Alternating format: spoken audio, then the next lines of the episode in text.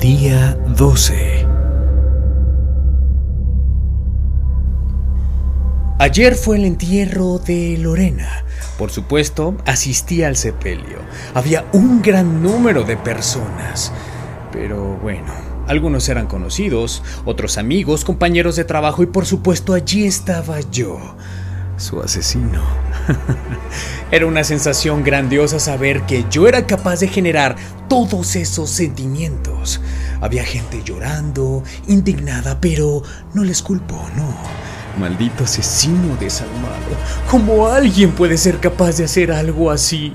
Era una gran joven, una gran persona, una chica alegre, guapa, inteligente. Lo tenía todo. Tenía un novio simpaticísimo. Eran la pareja perfecta. Una lástima, idiotas. Era una más. Ella estaba perdida desde el momento en el que la dejaron venir a este mundo. Yo, yo les he librado de ella. ¿Qué acaso no entienden nada? Hmm, en fin, mucha gente me mira y se acerca a mí. Me da el pésame. Todos sabían que teníamos una relación. Ella debía haberlo contado por ahí, maldita zorra estúpida. De todas formas, lloro. Lloro.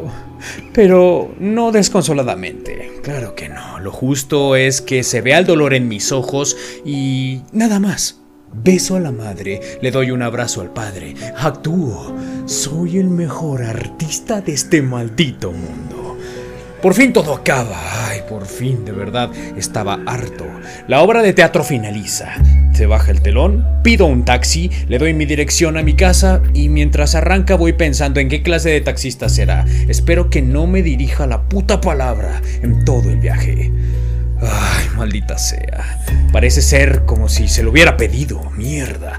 Mm, se pone a hablarme, me pregunta con mucho tacto, lo, o lo que una mente suya puede entender como tacto, que si vengo del cementerio. Pienso que es la frase más estúpida de toda la mañana. No le culpo, tiene el cerebro lleno de mierda.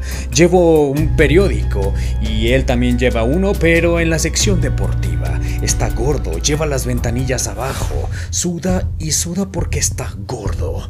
Suda porque ha tenido que pensar cómo preguntarme esa estúpida frase.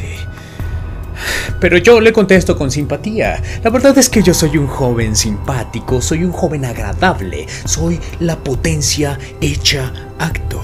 Pero sin desvirtuar, claro está. Soy la idea platónica de la perfección humana. Soy guapo, soy inteligente, más que nadie.